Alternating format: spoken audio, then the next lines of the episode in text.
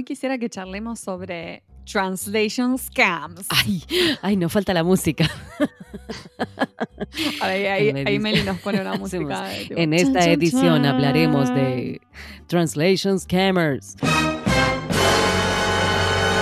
Este, sabés que yo soy una total y absoluta caída del catre, ¿no?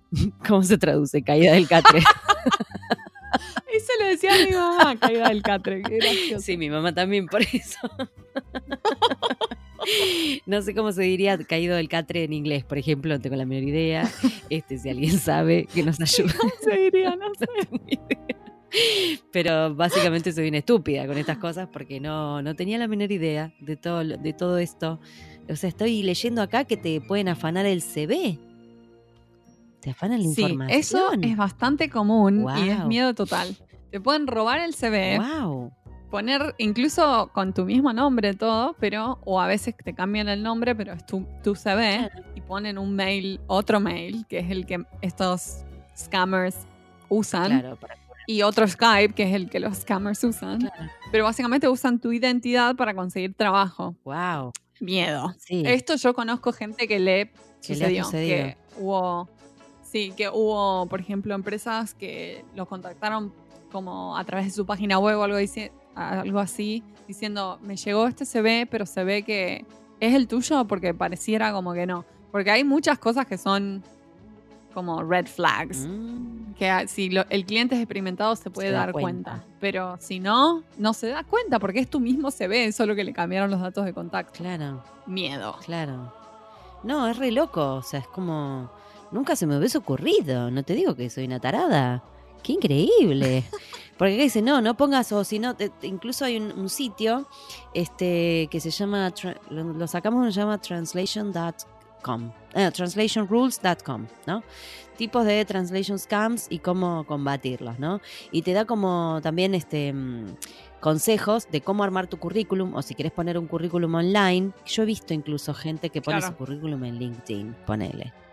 O sea, va más allá de Claro. mandarlo por mail a algún lado. Sí, algo que yo recomendaría, no leí esa parte, pero ya desde, ya lo que sí, Sí. recomiendo es que se haga en PDF y que lo protejas al PDF, que no se pueda editar ni copiar. Sí, pero igual si se ve, te lo afanan. Yo supongo que te Sí, te lo, pueden tipear, tipear. pero bueno, ya ahí te- tienen que como trabajar un poco Claro, más. tiene que ser un scammer con más ganas de trabajar, digamos, que otro. Con mucha paciencia, digan. No, porque acá, por ejemplo, dice que puedes hacer, eh, acá, mira, hay una parte en que dice que hagas una especie de una hoja de PowerPoint, que pongas tu foto, cosa que yo siempre escuché como que por ahí en inglés la foto, viste, el, el currículum en inglés no lleva foto. Acá en Argentina se usa, se usa con claro, la foto hace un sí. montón. Sí, acá en Estados Unidos no se usa, de hecho está como medio prohibido. Y sí. sin embargo acá lo que dice es que la foto en algún punto te identifica también. Entonces, bueno, obviamente que te la, La puedes sacar, y- pero Y si tenés una página web, porque si Exacto. Si la linkeás tu currículum con tu página web, de última, ante la duda, el cliente te contacta a través de la página web. Entonces, Claro. te legi- legitimiza más. Pero algo que me sucedió Sí. a mí, Pavo, varias ah, veces. no, vos fuiste varias victim. veces. No fui completamente victim porque me di cuenta que había algo fishy ahí. Pero sí Claro. me han querido, me han querido estafar unas cuantas veces. No. Básicamente, eh, sí, diciendo como que tenían un proyecto, es, es ya de entrada te parece medio sketchy, porque te escriben desde una página, desde un mail de Hotmail o Yahoo, qué sé yo, diciendo que necesitan una traducción. Eh, Mm. Y como vos decís, "Mm, ¿esto quién es? Le pedís el pago por adelantado, si quiere la traducción. Claro. Entonces te mandan un cheque. ¿Y qué pasa con ese cheque? Vos lo depositas al cheque, pero es Mm. un cheque falso. Entonces, a los dos, tres días el banco te lo devuelve, pero en ese interín, los, ya la ya los scammers lo que hacen es, te piden, te dicen, uy, te mandé de más, me devolves eh, el resto, qué sé yo, te Claro. depositan Sí, 400 esa- dólares de más. Pero ese cuento del tío la hicieron en varios. Mal. en Pero cosas, eso te das, te das bastante cuenta porque ya te digo, escriben medio mal, en el mensaje no dicen qué idioma necesitan, no especifican mucho. Es como escriben desde un mail así, ya te digo, Hotmail, un Yahoo, es como. Es Yo raro. ya de por sí, yo ya de por sí no confío en alguien que me escribe mal.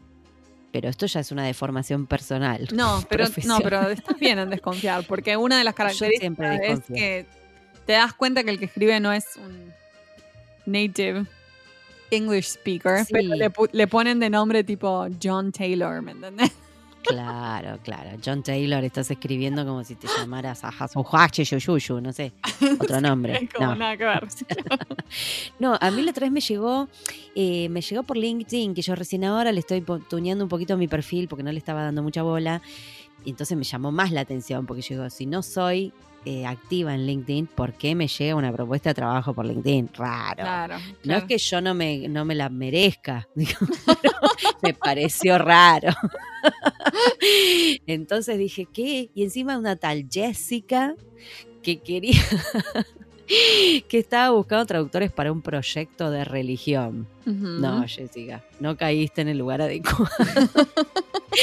Entonces ya todo me pareció como raro. Yo dije, bueno, dije, no, no, yo de religión no sé nada, le contesté. Te agradezco, saludos. Jessica nunca más me escribió y después hablando con otros traductores me dijo, ah, sí, le llegó a todo el mundo, eso es un scam. Ah, Bueno, no sé cuál era el scam porque no me llegué a enterar cuál era el scam de Jessica. Pero fue muy rara la... Ya toda la situación me parecía rara, ¿entendés? Sí. Como que, ¿por qué me contacta a mí si este perfil que tengo es una porquería? No dice nada. Eh, me pareció muy extraño una Jessica de no sé dónde, encima, era de, de otra parte del Sí. mundo. No, hay que tener Entonces, cuidado. ahí- Si la propuesta te suena Pero- raro, puede haber algo Sí. fishy. Investiguen muy bien antes. Sí, Eh, claro. Y eh, también pueden entrar a esta página que se llama Translator Dash Scammers, o sea, translator-scammers.com. Y ahí hay una Sí. lista, un directorio de, bueno, de, de los scammers. eh, y también hay consejos y cosas que uno puede seguir. Y me da mucha risa que la página, no sé si la viste, Pau, pero dice Sí. Translator Scammers Directory. They steal your CV, your work, and your money. Together will make their lives a living hell. Muy bueno. Es la liga. La liga de traductores contra.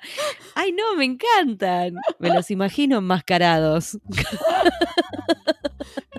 Will make their lives a living Lo, hell. lo rebanco la página, lo rebanco. Sí, está buenísima. No, yo te digo que ahora me voy a terminar de leer todo este artículo, este que les dije de translationrules.com. Se llama Three Types of Translation Scams and How to Fight Them. Eh, la verdad que mm, me estoy enterando de muchas cosas que no sabía. Así Sí. que me voy a poner un poquito al día, Marina. Sí, Ay, Mejor Dios prevenir mío. esas cosas antes que Fallen, curar. fallen from the bed. I am a fallen from the bed. No. Caída del catre. Mal traducido. I am falling from the bed. I don't know. Sí. I don't know, I am a fallen. I am a fallen. I hit the, the head on the floor. Dios, qué horror. Bueno, eh, hoy tenemos una entrevista re linda.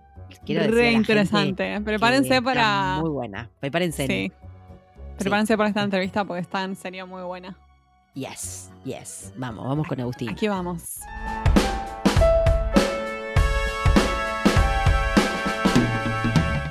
Hoy tenemos el honor de entrevistar a Agustín Dafieno de Lucci. Él inicia su carrera en el mundo informático en 1992, dedicado principalmente al desarrollo de soluciones empresariales de propósitos múltiples. Natural de Lima, Perú, Agustín ha estado involucrado en el desarrollo de software internacional desde 1998, año en el que se mudó a Dublín, Irlanda, para unirse a Microsoft. En Seattle, Estados Unidos, desde 2006 y aún en Microsoft, Agustín ha desempeñado una gran variedad de roles relacionados con la internacionalización de productos, como terminólogo, lingüista, traductor, ingeniero de localización, gerente de programas y proyectos, arquitecto de localización, gestor de riesgos geopolíticos, asesor de preparación global y científico de datos. Agustín tiene un interés especial por los idiomas. Habla cuatro, español, inglés, italiano y portugués. Y es además instructor del certificado profesional en localización de la Universidad de Washington. Agustín, es un honor que estés con nosotros aquí en Pantuflas. Eh, Bienvenido. Muchas gracias. El, eh, el honor es mío. Me decía recién Agustín hace un ratito que es la primera vez que está en un podcast, ¿no? ¿Es cierto? Sí, sí. Tu prima, bueno, tenemos acá Primera un vez. primerizo. Así es. Bueno, para nuestros podcast escuchas le queremos contar que eh, Agustín está en Seattle, o sea que hoy estamos triangulando Seattle, Los Ángeles, Buenos Aires. Bien. Ay, Usted está qué más emoción, hay igual. alguien con mi sí. misma zona horaria. Qué Claro. bueno. Por lo menos se repite una de las zonas horarias. Una pregunta. em, ¿Vos que estás en, estás en la oficina? ¿En Microsoft Sí, sí, ahora? en este momento sí en la Ah, oficina. no da a ponerse las pantuflas, ¿no? Ahí no. No, yo como me que las pongo aquí también. ¿eh? Están Ah, puestas ya. ah, me Qué encanta. genio, me encanta. Bien que se pensaban que Google era la empresa como loca, ¿sí? ¿Eh? Microsoft se puede usar pantuflas, mira vos. Qué, No, qué sí, bueno. mientras no ofendas a nadie, aquí te puedes poner lo que quieras. Qué interesante. Bueno, me alegro entonces. Eh, Agustín, eh, comenzaste tu carrera en la industria de la informática. ¿Cómo fue que te adentraste en el mundo de la localización? Ah, de pura chiripa, como decimos en... Eso que vendría a Sí, ser peruano, ¿no? De pura yeah, sí. chiripa. Chiripa, me encantó.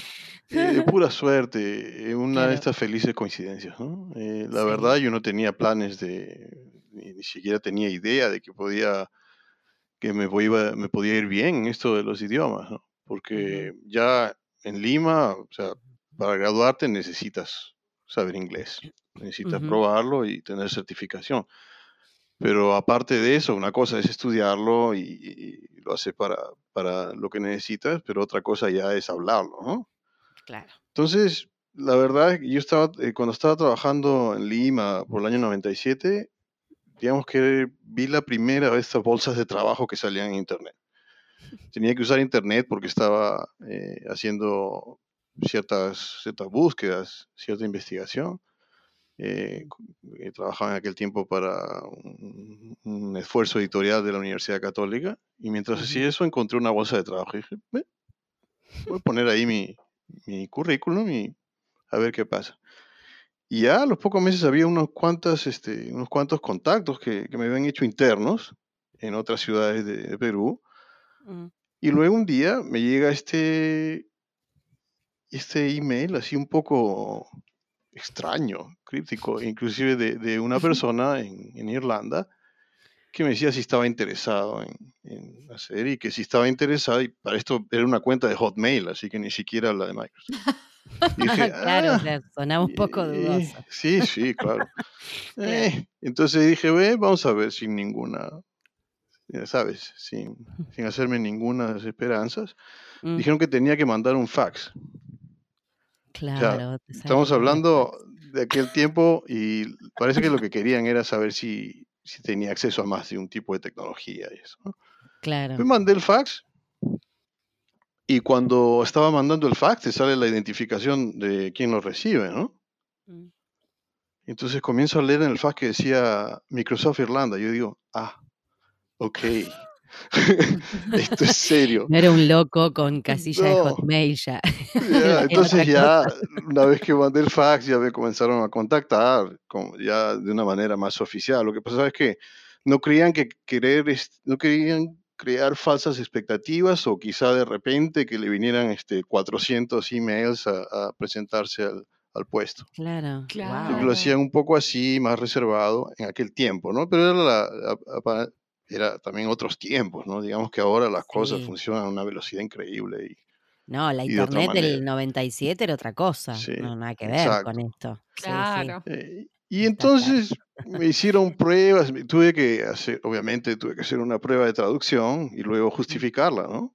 Ujú. Con reuniones y esto. Y la verdad es que muy amena la reunión y, y la gente, mu- linda gente, ¿no? Linda gente que hasta ahora son mis amigos, ¿no? Wow. Había en ese tiempo dos españoles, una argentina, una mexicana y luego yo que después de tres meses de todo este proceso terminé en Irlanda, así de pura suerte. Wow. Y, y la verdad, obviamente, ya, las anécdotas, ¿no? Cuando llegas allá y no entiendes, y Te que iba a el decir, eh, acento de Dublín además estudiar es El acento es real. Eh, estudiar Sí. inglés y llegar a Irlanda no, no serían cosas compatibles, no es lo mismo. Exacto, pues, la primera experiencia con un taxista, ¿no? Que tengo que pagar y le digo cuánto es y me dice 35. Y yo, ¿y eso? Me encanta. Y entonces tuve que preguntarle dos veces, luego felizmente tenían un taxímetro, entonces vi el precio y le pagué, ¿no? Menos Pero mal. cosas así, o como que la primera cosa que hice, yo estaba en uno de estos, este, una de estas pensiones tipo bed and breakfast, donde me, me- me ponían ahí por unos cuantos días hasta que consiguiera un departamento. Y, y no, yo decía, ¿qué hago? Aparte de salir a comprar cosas que necesitaba comprar, Mm. eh, veo y justo al frente de este, de, de este bed and breakfast había una, una iglesia. ¿no? Yo voy a entrar a ver qué pasa. Pues, hay gente, ¿no? Entro y no entendía absolutamente nada de lo que estaban diciendo, pero así nada, Parecía un ni rito idea de lo que hacían. Yo sea, no decía, ¿qué estoy haciendo aquí? He venido al lugar, no voy a poder entender, voy a tener que trabajar mañana y no voy a poder. Salgo para checar el horario y estaba la misa en gaélico, así que Ah, Ay, ¿qué iba a decir? Digo, este era otro idioma. por supuesto que no iba a entender nada. Claro, a mí me Y encanta la serie esta Peaky Blinders, no sé si la vieron alguna ya, vez, que habla, sí, está ambientada en los 20 y qué sé yo, pero hablan tan atravesado. Yo creo que todos los actores pasaron por un proceso de, de, de coaching para poder hablar así, porque no creo que, que hablen así hoy en día. no se entiende nada. No, tienen tienen que hacer dicción especial. Y esto, algunos son irlandeses, pero otros no. sí. No, no, es muy Agustín, gracioso. y hace más de 20 años que trabajas en Microsoft. Sí, ¿Es así? sí. Imaginamos que debe ser 22. un... Wow. Imaginamos que debe ser una empresa excelente para trabajar, ya que le dedicaste tantos años de tu vida. Contanos, ¿cómo es trabajar en Microsoft y por qué la elegiste o la seguís eligiendo, digamos, para Es trabajar? ya, mu- muy buena pregunta, es súper interesante, súper interesante. Imagínate cuando llegué yo, ya el hecho de, lo primero fue o sea, trabajar con gente que trabajaba en más de 20 idiomas y conocer Wow. gente de todo el mundo, una cosa espectacular, ¿no? Te abren las puertas de una manera increíble. Mm, Gente como tú va y, y está haciendo lo mismo y entonces eh, y comienzas a descubrir toda esta parte interesantísima para mí de los mm, idiomas, eh, especialmente relacionado con, con, lo- con todo lo que es este, informática. ¿no? claro. Claro. Sí, aparte con gente de otras partes del mundo, que es no solamente el idioma, la cultura, etcétera, etcétera, etcétera, ¿no? Todo lo que enriquece. Sí, sí. eh, para mí muy interesante el, el hecho de haber llegado a, a un lugar tan diverso, ¿no? Donde había gente de todo el mundo, gente joven, buena onda, gente que se la pasaba bien también. Y éramos bastante, lo suficientemente jóvenes para, para ¿sabes? No teníamos muchos eh, eh, compromisos, entonces había también mucha, mucha actividad social. Mucha Y joda, eso era importante porque yo, o sea, obviamente, me, me muevo ahí y todo nuevo, ¿no? Absolutamente todo nuevo. Y, y lo importante para mí de- debe estar en, en- en una empresa como Microsoft, obviamente eh, gigante para lo que yo hacía antes, comparado con lo que hacía antes, la cantidad de información y, y, y aparte de lo que aprendes de cada persona, Mm, porque obviamente todas las interacciones que tienes son, estamos hablando con, con, con muchos profesionales que tienen mucho tiempo, porque para trabajar en, en- inclusive en la parte lingüística, tienes que hablar con, con expertos en, en los programas, ¿no? Claro. Entonces, esas interacciones aprendes mucho, aprendes mucho de, de muchos. Y aparte tienes a tu disposición una cantidad de, de recursos de, de aprendizaje tremendos, ¿no? Claro. Puedes imaginar, así que la, la cantidad de, de información, la facilidad de usar eh, últimas tecnologías en informática era también para mí una, una gran ventaja. Ya, cosa que, que no, o sea, obviamente no me lo hubiera podido imaginar. Yo dije, ah, voy por un añito nomás y luego me regreso a Lima. Parece que no te dejaron Ah, volver. te imaginas, ¿no? Extraño a mis viejos, extraño a, a mis amigos, ¿no? Claro. Y luego lo que pasa es que se te comienzan a abrir las oportunidades, ¿no? Mm, Y para mí fue un poco más, eh, porque yo, mi primer trabajo fue de hacer la revisión lingüística mm. de Windows 98. Jo, Wow. Entonces, ya, entonces trabajaba yo en revisar la terminología, en trabajar con los traductores mm, para asegurarnos de que todo era coherente, ¿sabes? Eh, dentro del proceso y aparte eh, también definir nueva terminología, pero comencé con uno y terminé con más de 30 productos, ¿no? Claro. Entonces, Mm, y recuerdo, uno de los primeros trabajos fue, eh, teníamos, teníamos la lista de diferencias y la lista de palabras prohibidas. Y entonces, pues ahí tenía que poner todos los, eh, toda la, la parte peruana, ¿no? Ajá. Porque lo que querían era ba- balancear también la cosa, ¿no? Eh, con diferentes partes de, de, del mundo donde se habla español. Y entonces fue interesantísimo, ¿no? Tenía que, principalmente cuando llegas a hablar de comida, ahí es donde están Ah, las, todo la- las diferente. diferencias principales. Sí.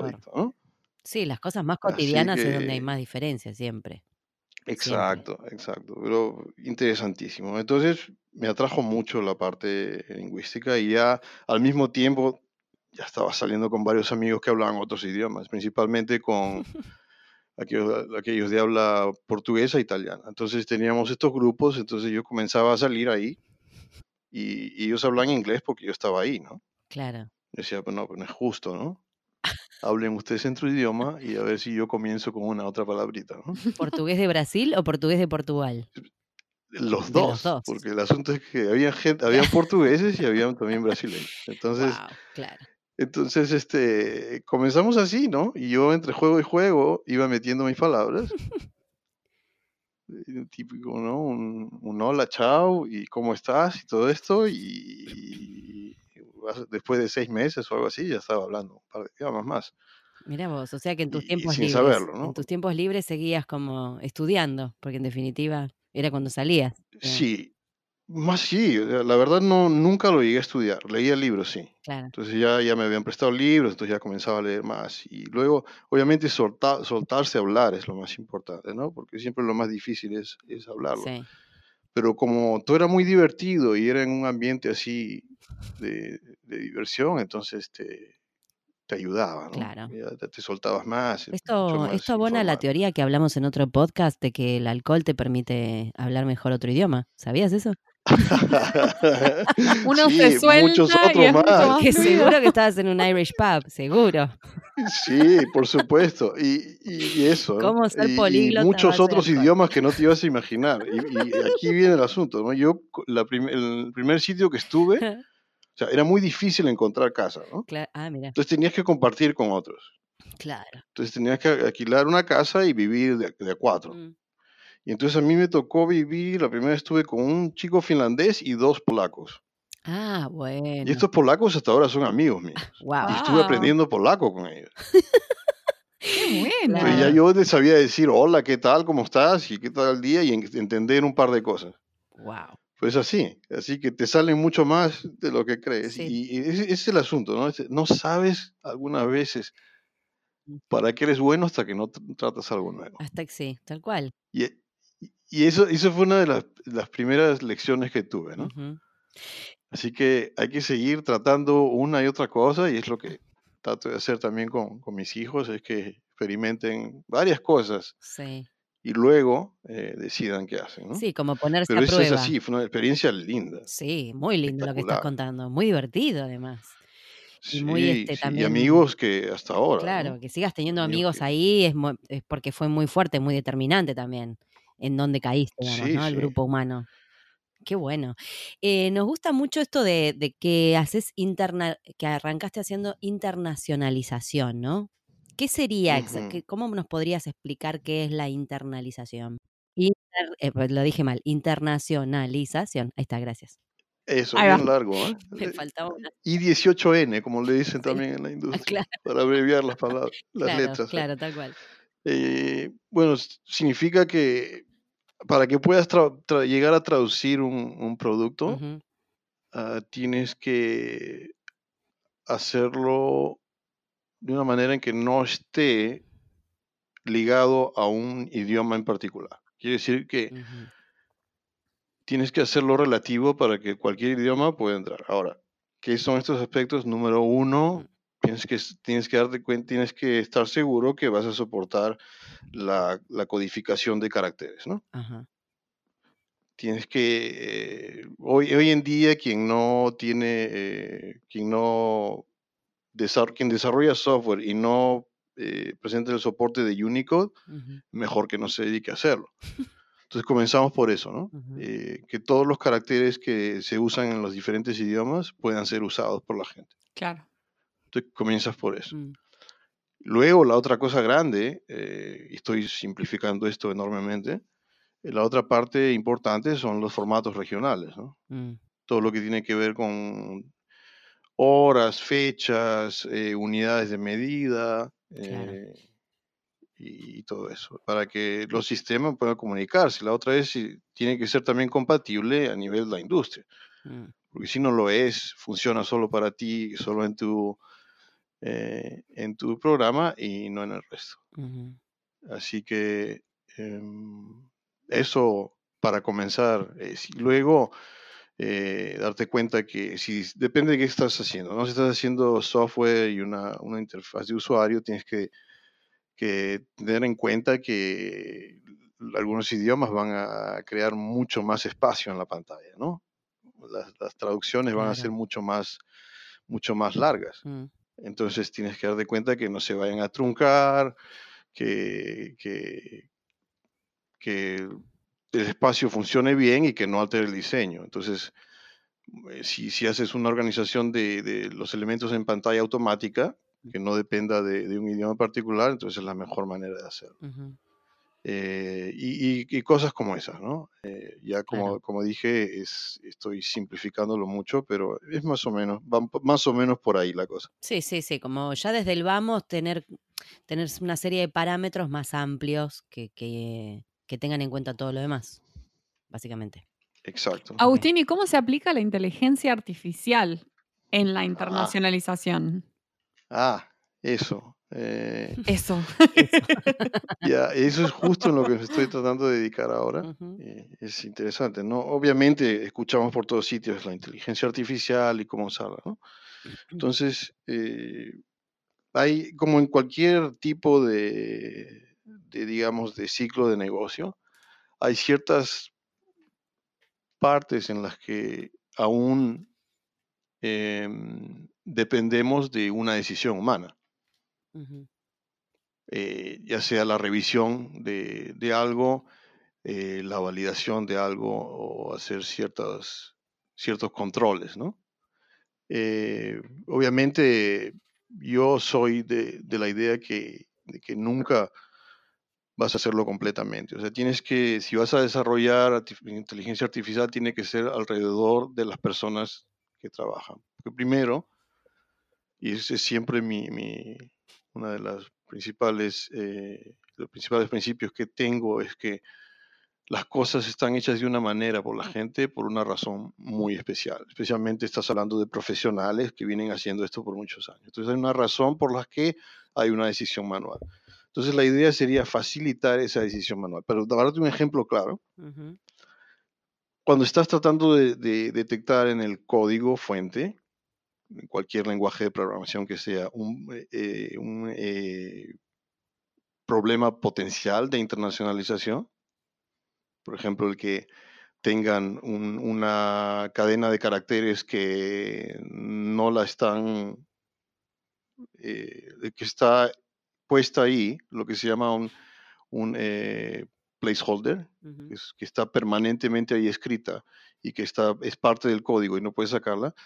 Entonces, por ejemplo, eh, la inteligencia artificial te podría ayudar a, a decidir ya con los datos que tú le has dado antes si es que es verdaderamente un problema o si no lo es. Entonces, facilita el trabajo de quien tiene que hacer estas, estas revisiones finales. Tú para poder este, decir que estás listo con la internacionalización, tienes que decir, estoy listo, ya lo revisé. Entonces, la idea aquí no es que te reemplace completamente, sino la idea es que en ciertos procesos te pueda ayudar ya a decirte, esto tienes que revisarlo tú, pero esto otro no necesitas revisarlo, ya basado en la información que me has dado antes, basado en toda la historia que tienes. Entonces esa es la idea, ¿no?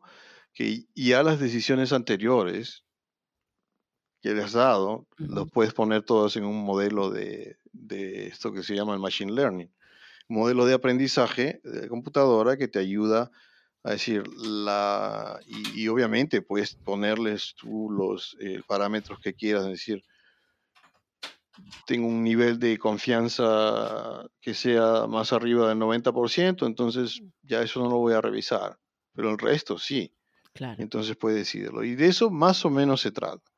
claro, es como Ah, una revisión decir previa.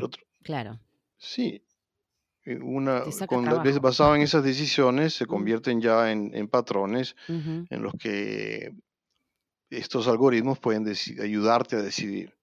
Claro. Inclusive podrías dejarlos y decidir solo, pero eso ya entra más en la parte ética, ¿no? Sí, claro, Es claro. decir, hasta qué punto vas a dejar tú de hacer esto. Y para mí la ética, especialmente en la inteligencia artificial, es súper importante, ¿no? Mm, Imagínate, si estamos hablando de cosas como eh, la traducción automática, que ya esto se viene usando en la industria hace más Sí. de 10 años, ¿no? totalmente. Eh, el asunto es este, ¿hasta qué punto la vas a usar? ¿La vas a usar como una herramienta para que tú después edites al final? Mm, ¿O la, la vas a usar para reemplazarlo? Eh, sinceramente, hay, hay en algunas situaciones en las que es, es completamente eh, fuera de, de cualquier parámetro de ética el tratar de hacerlo, ¿no? Hay ciertas traducciones eh, que la gente necesita y que va a impactar su vida, ¿no? Sí, claro. Eh, Sí, sí. Exactamente. He tenido la oportunidad, por ejemplo, a través también de los esfuerzos que, que- que la empresa tiene de voluntariado, Ujú, y he podido trabajar con abogados en algunos casos de facilitar ciertos problemas de, de- de inmigración en menores. ujú. Entonces ahí es donde viene esta pieza clave, ¿no? De tú estás con la Claro. traducción impactando vidas también. Y así en muchos otros casos, cuestiones médicas y, y muchos otros áreas. Entonces siempre eh, se puede usar, sí. ¿Hasta qué punto? Es nuestra responsabilidad eh, ética el saber hasta qué punto y cuáles son esos límites. Sí, sí, totalmente.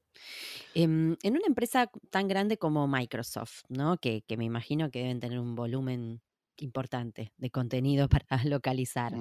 ¿Qué, mm, qué rol cumplen los traductores en esa cadena de valor?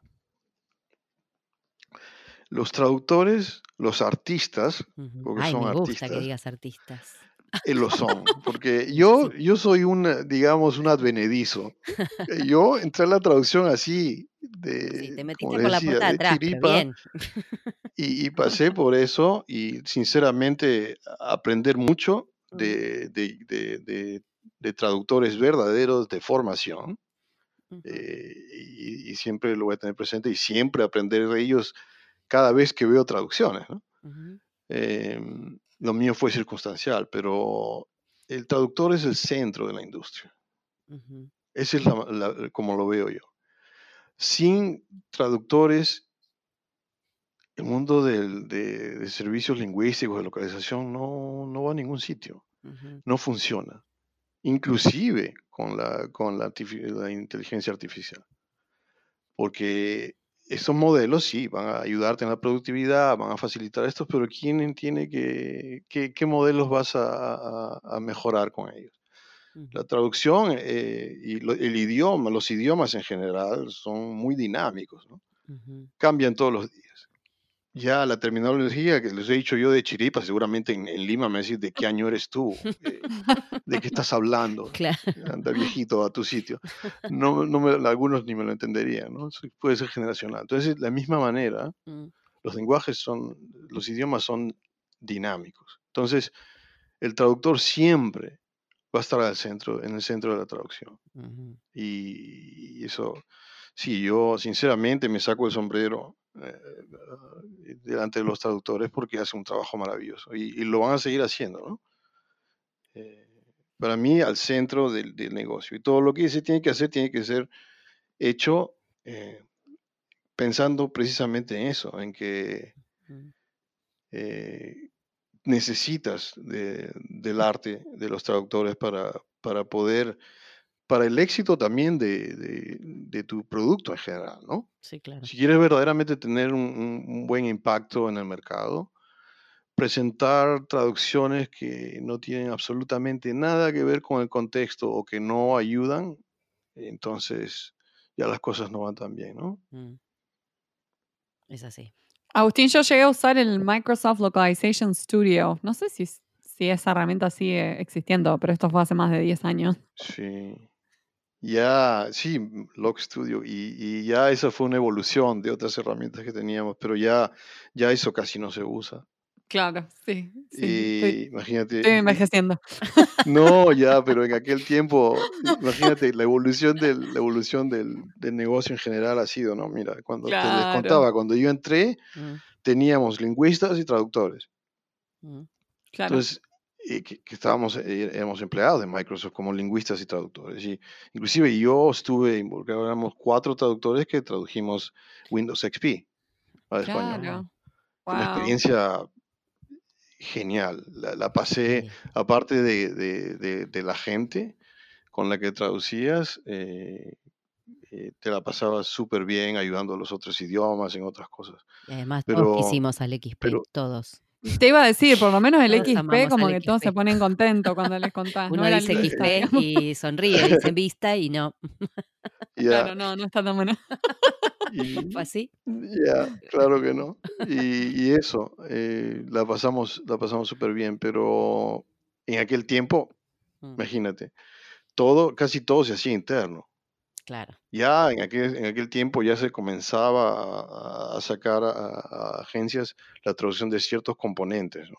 Mm, y, y quizá para ciertos idiomas, porque en aquel tiempo estamos hablando, cuando yo comencé, a veces tenías que trabajar con cuatro o cinco o más agencias, dependiendo de los idiomas que te daban.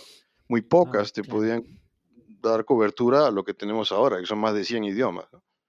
Sí, claro. Muchos claro. productos que lanzamos se lanzan en más de 100 idiomas. Claro, wow. Y entonces la cosa cambió mucho. Hoy en día ya no tenemos ni lingüistas ni traductores internamente.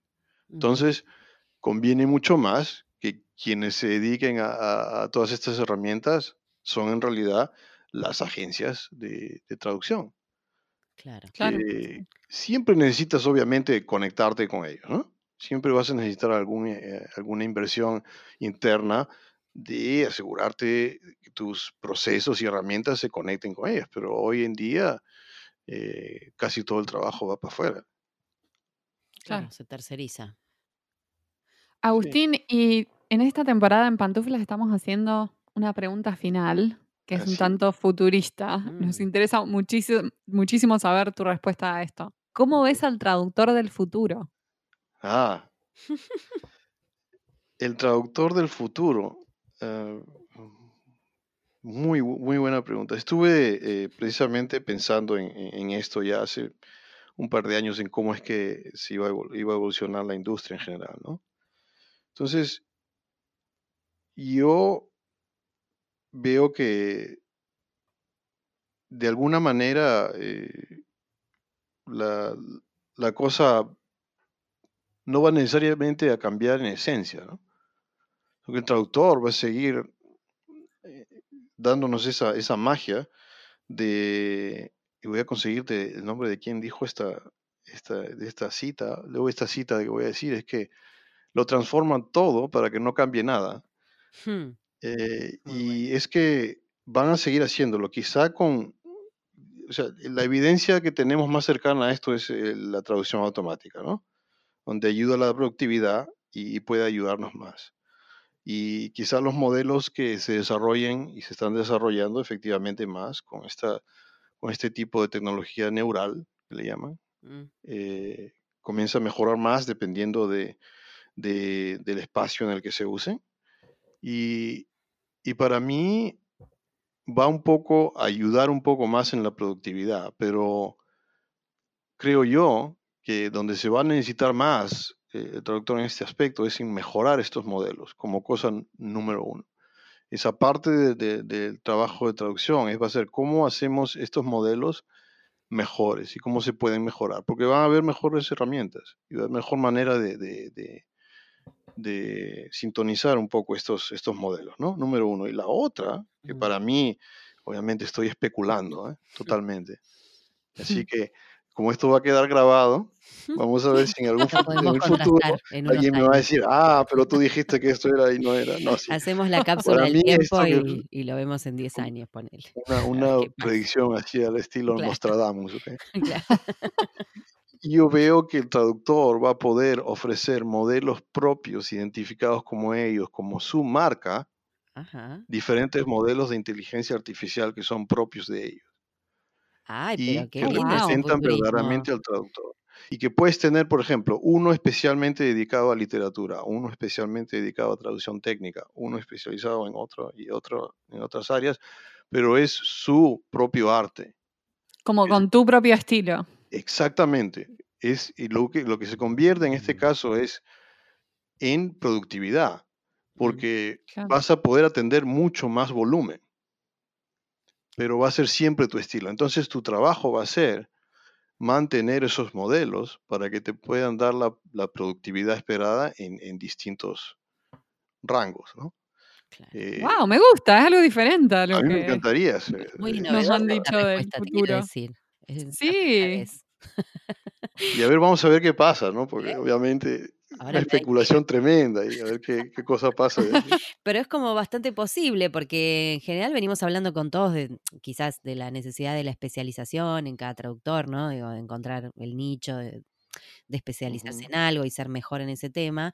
Y vos combinás un poco esa idea con lo que es la traducción automática, que por el momento para todos es una especie de gran monstruo que nos viene a comer.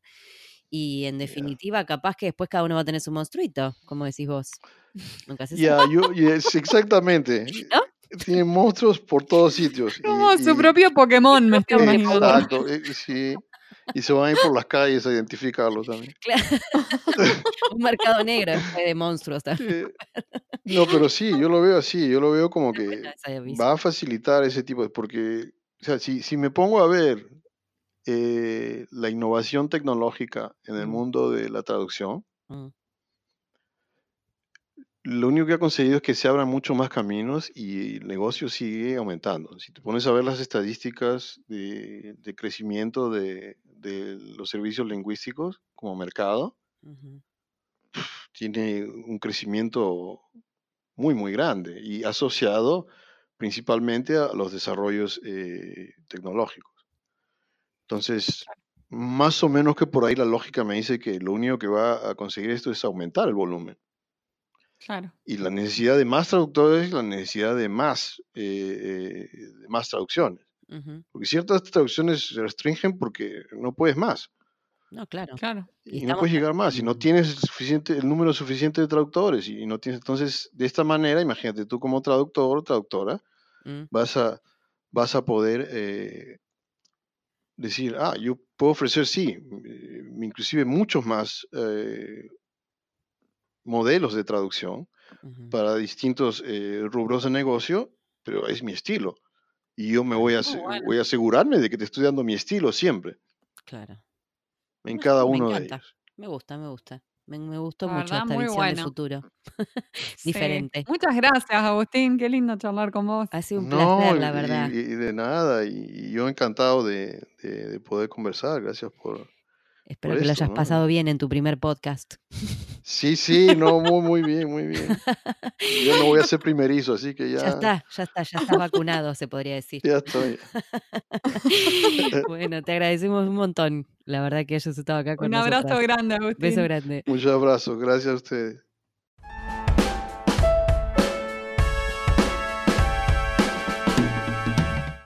Este fue un nuevo episodio de En Pantuflas. Podés encontrarnos en la página en guiondelmediopantuflas.com y suscribirte para escuchar los nuevos episodios en Podcast Addict, Google Podcast y Spotify. Prohibida su reproducción musical Los Ángeles, Marina, Paula Caballito, Argentina, las pantuflas de flamenco son mías. Y las de tigres son mías.